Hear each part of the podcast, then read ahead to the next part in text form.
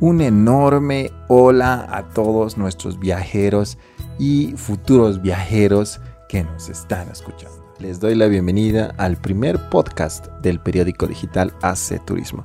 Este es el número uno, el primer programa. Mi nombre es Marco Águila y en adelante estaré presentando este espacio que le hemos denominado Comparte Bolivia. ¿Eso qué quiere decir? O sea, eh, hemos pensado, bueno, que todos tenemos muchas experiencias de viaje.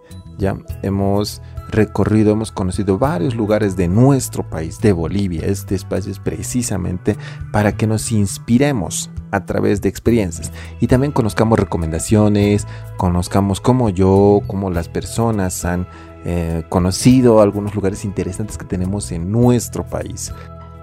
Bueno, en este primer podcast queremos responder una pregunta, una cuestión, ya que tú también la has debido vivir, que ustedes la han debido vivir, yo sí, ya nos dicen, pues, ay, tú, que es el Valle de Uni.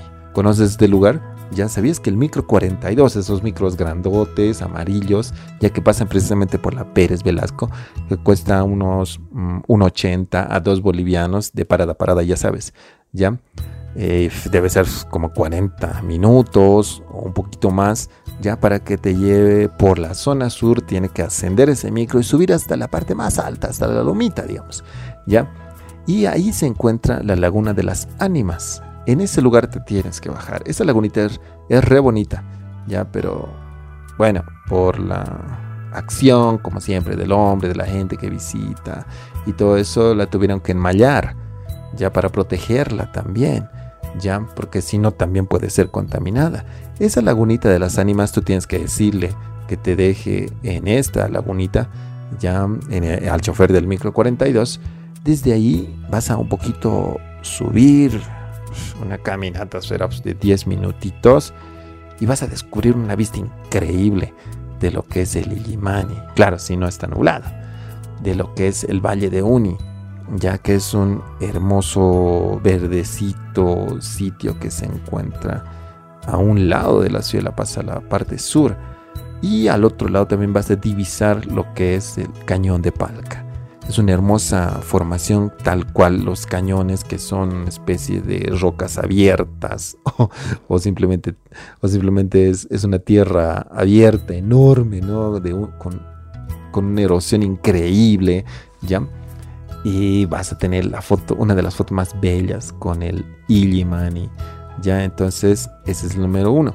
Sin ir muy lejos, también por ahí, ya. Y hay un minibús que lo puedes tomar de la Pérez igual. Eh, igual el minibús te costará unos 2.50 aprox, ¿no? Está la muela del diablo. Es bastante cerca, claro, pero hay que caminar. Es una caminata interesante. Ya, te tomas la movilidad desde la Pérez hacia lo que es el Pedregal, así se llama esta zona, que es también en la zona sur. Y desde el Pedregal, desde donde te deje el minibús, hay que ascender. Ya tal vez subirás como, unas, como unos, no sé, 30 minutos, o como somos simples mortales, 40 minutos tal vez, ya de subida, para llegar hasta la frontera del municipio de La Paz con el municipio de Palca ya donde se encuentra la muela del diablo. Tú vas a ver una formación rocosa increíble. Ya las últimas veces que estuve por ahí una fue en bicicleta. Ya fue bien eh, interesante subir con todo y bicicleta, ustedes se imaginarán, ¿ya? Pero otros lo hacen en taxi. El camino es una carretera de tierra que sube desde el Pedregal. Ahí hay muchos taxis que te cobran como 10 bolivianos, 15 bolivianos la subida y la otra bajada desde el Pedregal. Ojo, ¿ya? Entonces, la mueve del diablo, la última vez que fuimos, a mí me encantó porque eh, encontramos mucha coa, ya había habido en el camino, la coa es esa planta silvestre también a veces que se utiliza para el guayaque, ya, eh, para esta sopita de pescado súper deliciosa, en el camino hay de subida. Esta formación rocosa, ya mucha gente no quieres subirla porque tú ves una roca, así a veces la muela del diablo, ¿ya? Pero hay que tener un poquito de cuidado, obviamente, es una subida así toda, toda con rocas mm, como partidas, como, como que también puede ser resbalosas, hay que tener mucho cuidado en la subida, pero no es que sea imposible, ya mucha gente va a visitar en fin de semana. Cuando llegas al top, ya tienes una vista increíble, hay una roca que tú, te, que tú puedes apoyarte, ya, y después puedes tener la vista más increíble de la ciudad de La Paz. Y ahí también muy cerca, en la zona sur, se encuentra el Valle de la Luna. Esto realmente es algo que hay que visitar. Ya te imaginas desde que nos cuentan y nos dicen que llegó uno de los astronautas, ya Neil Armstrong, si no me equivoco, ustedes me van a corregir, quien vio este sitio aquí en la ciudad de La Paz y le dijo que parece o asemeja al paisaje de la luna porque él estuvo de visita o él estuvo en, la luna, ¿ya? Y nada, entonces eh, desde ahí le dicen el Valle de la Luna. Ya sus formaciones rocosas son realmente increíbles. Ya las veces que estuvimos por ahí, em, uno se siente como que no sé, en un desierto, pero totalmente erosionado realmente el paisaje es increíble. realmente no tienes que perdértela. Ya, entonces, al otro lado te sugerimos ir a la ciudad del Alto. Ya, en el Alto, lo que realmente nos llama la atención es esto de los yatiris. Los yatiris que están al borde de la ceja, así se llama esta zona, ¿no? Ni dónde perderte, cualquier minibús que te lleve a la ceja ve a los yatiris y también intenta eso de las lecturas en la coca, en las cartas, ya. Yo me acuerdo que alguna vez estuvimos paseando por ahí y e ingresamos, ¿no? A que nos lean la coca, a que nos lean las cartas y realmente a veces como que si te conocieran o si no algunos realmente son re re, truchos, algunas veces decimos eso, re charlatanes porque no te dicen, o si no te dicen cosas obvias, nada que ver. Una vez fui con una persona a quien quería mucho, que la estaba cortejando, ya que dijimos, a ver, hagamos un experimento ahí en esa zona. E ingresemos a uno de los de esas casetitas, porque son varias casetitas, y fijamos que somos novios, ya, con, con la chica. Y le, le diríamos al señor Yatiri, ya, que nos pueda leer la coca y nos diga cómo nos va a ir en el amor, ¿ya? Si es un capísimo, se va a dar cuenta realmente que no somos novios, ¿no? Cuando esté echando la coca, porque esa es una especialidad ahí, ¿ya? Y, bueno, entonces comentarles que ingresamos y nos cobró 10 pesitos, pero bueno, de entrada, sí, vertió la coca y nos dijo, primero ustedes no son novios, así nos encaró. Y nosotros éramos, yo precisamente le dije, capísimo. y bueno, entonces él eh, había adivinado, entonces nos dijo muy buenas cosas, ¿no? Acerca del futuro, que nosotros queremos ser novios también, pero bueno, y es interesante ese sitio. Ahí cerca hay un mirador que tienes que llegar en la ceja del alto que se llama Corazón de Jesús, ¿sí?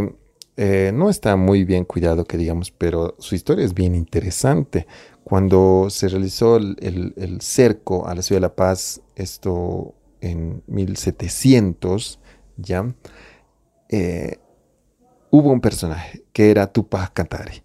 Tupac Katari es el que también fue descuartizado luego por las fuerzas realistas que en ese tiempo controlaba, controlaban esta parte de la ciudad.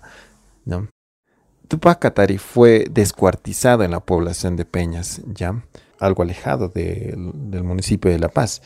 Ya diferentes partes de su cuerpo fueron llevadas y expuestas como intimidación a las personas que querían rebelarse. Ya y se dice que el corazón de Tupac Katari ha sido enterrado en ese mirador que está muy cerca de la zona de la ceja que ahora le denomina Sagrado Corazón de Jesús, ¿ya? Y por eso precisamente hay una energía especial, ya que tiene ese lugar como místico. Es por eso que también se asentaron varios yatiris, varias, varios amautas en ese lugar. Ese es uno de, las, de los cuentos, de las historias, ¿ya? Eh, ustedes van a encontrar como una especie de pilar donde se encuentra una estatua de Jesús con las manos apuntando y las palmas apuntando hacia todo el municipio, porque es un mirador impresionante también ese lugar. Ya, eso se dice que también fue colocado por la Iglesia Católica como para exorcizar ese sitio. Ya, entonces bueno, y Sina, yo les recomiendo también ir a Viacha. Ya tienen que conocer Viacha, pero en especial el mirador que se llama el mirador de las letanías. Ya, para ir a Viacha tienes que ir a la calle 4, más o menos de la ciudad del Alto, ya de donde están las movilidades que van a Viachas, creo, si no me equivoco, 250. Ya, o sea, tú ida y, vuelta desde el Alto, desde la, desde la calle 4 de la Ceja, sería de 5 pesitos, ¿no? De presupuesto en pasajes. Cuando llegues a la plaza de Viacha, puedes preguntar. Hay una calle que te lleva directamente al mirador de Letanías o al Calvario de Letanías o al Cerro de Letanías, así se llama, ¿ya? Eh, es de tierra, ya hay un, en el camino hay un puentecito hermoso, ya.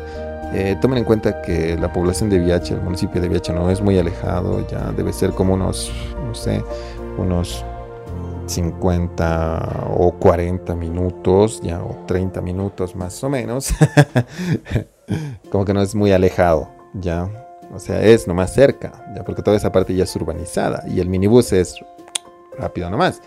Entonces, hay un caminito y donde van, donde van, donde es pura tierra, ya ese camino por cerca lleva a Charaña, ya hay muchos buses que van desde Viacha incluso, ya. Eh, hay un puentecito bello, colonial, así de piedritas hechas en cal y canto con el arco de medio punto, que es ese redondo. ¿Lo ve? Bello, bello ese puentecito colonial que lo vas a atravesar para subir, ascender. Debe ser un trek más o menos de 40 minutos, no, de, menos, de tal vez. Depende de tu caminata. Normalmente los simples mortales lo hacen en 40 minutos. Ya asciendes al cerro de las letanías y es bellísimo. La vista que tendrás desde ahí es de una buena parte del altiplano, de la puna altiplánica, ¿ya? Eh, y también de la población de Viacha, que uff, alucinarás. Ya también se ve una parte de Yimani, es increíble, es, un, es un cerrito bellísimo que hay que visitar. Entonces, bueno, cerca también de aquí, de la ciudad de La Paz, se encuentra un sitio que se llama Las Siete Lagunas. Ya aquí eh, tal cual siete lagunas, o sea, son siete lagunitas, ¿ya? Eh, laguitos. Ya tomas una movilidad, precisamente la movilidad que te va a llevar es la del Pumacatari, ya el Pumita que parte desde la Plaza Alonso de Mendoza. Entonces, desde ahí hay que ascender. Eh, bueno, llegas a la parada y vas a ascender como no sé, unos 10, 20 minutos por ahí, ya por el camino de tierra. ¿sí? Hay un pequeño desvío y una subida y hay que tener mucho cuidado porque tampoco está señalizado. Ya donde te va a llevar directamente a una de las primeras lagunas y si tienes la suerte siempre tienes que ir temprano, ya es de el de encontrar una enorme bandada de gaviotas andinas. Siempre están ahí, es el lugar preferido yo creo para observar estos hermosos animalitos, las gaviotas andinas tan blanquitas, tan bonitas que se encuentran alrededor de esta, de esta primera laguna. Ya hay un pequeño sendero que te va a conducir a una segunda laguna y hasta una tercera laguna. Si no me equivoco, en la tercera es donde hay un criadero de pescaditos, creo que son pequeñas truchas, la comunidad que vive allá, ya que sería la última, la última zona, por decirlo así, del municipio de La Paz, de la Mancha Urbana, ya eh, es la que tiene este pequeño criadero, incluso hay una pequeña lanchita. Si tú me dices, ¿me puedo meter así a, nadar? No, no es recomendado porque uno es laguna de altura, es totalmente frío. Otro, ya que debe tener las famosas, las famosas plantas que se te enredan cuando tú entras a, una laguna de altura que te van a que no te van a dejar nadar y todo eso, ¿no? Y tampoco se puede entrar en botes, tampoco tiene la altura necesaria, creemos, para estas lagunas. Más allá hay, hay senderos bonitos los cuales tú puedes visitar, eh, puedes recorrer, pero toma en cuenta que, que estas lagunas algunas ya se están secando. Ya eso por acción y efecto del, del calentamiento global, entiendo, ya, pero de verdad que se están secando, ya. Entonces, mm, hay que, hay que tomar en cuenta eso. Ya no son siete, tal vez deben ser tres y medio. Era cuatro. La última vez que fuimos quedaba, no sé, de una laguna que no son muy grandes, otra vuelta les repito, ya debió quedar como, pues el 20% de agua y todo se estaba secando. Incluso uno podía ir y caminar y pasar por los lugares donde era una laguna. Hay que tomar muy en cuenta eso. Ya, pero este, este paseo es bien bonito y cerca de la ciudad. Ya, bueno, y sí se puede. Ya en el día sí podemos hacer, sí podríamos hacer nevados.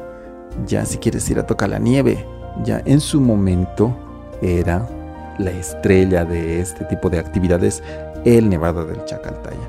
Pero al momento ya no hay, ya la última vez que ingresamos era precisamente en invierno donde hay nieve, pero es bien temporal.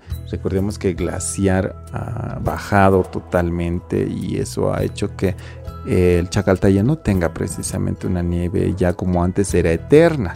Ahora es bien temporal. Puedes ir en invierno, en la época de invierno aquí, que es mayo, junio, julio, ya donde sí hay nevadas por ahí. Ahora, si digamos te vas ahora en enero, por ahí lo único que vas a encontrar es lluvia, ya nublado, ya. Si tienes suerte vas a encontrar nieve, pero movilidad pública no hay. Antes había una movilidad que salía del Club Andino, recuerdo desde lo que era el Coliseo Cerrado en el centro de la ciudad. Todos los sábados salían, o, había lunes, miércoles y viernes, algo así, que salían a las 8 de la mañana ya ahí estaban para todos los que iban y tenían que retornar a cierta hora. Esta movilidad también te traía de retorno, ya eso te hablo de hace unos, no sé, unos 10 años atrás, tal vez. Entonces, lastimosamente ahora no conozco movilidad pública que te lleve al Chacaltaya porque debe ser como una hora y media desde la ciudad de La Paz si quieres tocar nieve. Ahora tendrías que contratar una empresa de viajes que siempre van, ya saben, una empresa legalmente establecida, ¿ya? O también hay taxis, pero los taxis eh, te cobran un poquito más, ¿ya? Tal vez unos 100 bolivianos, ¿ya?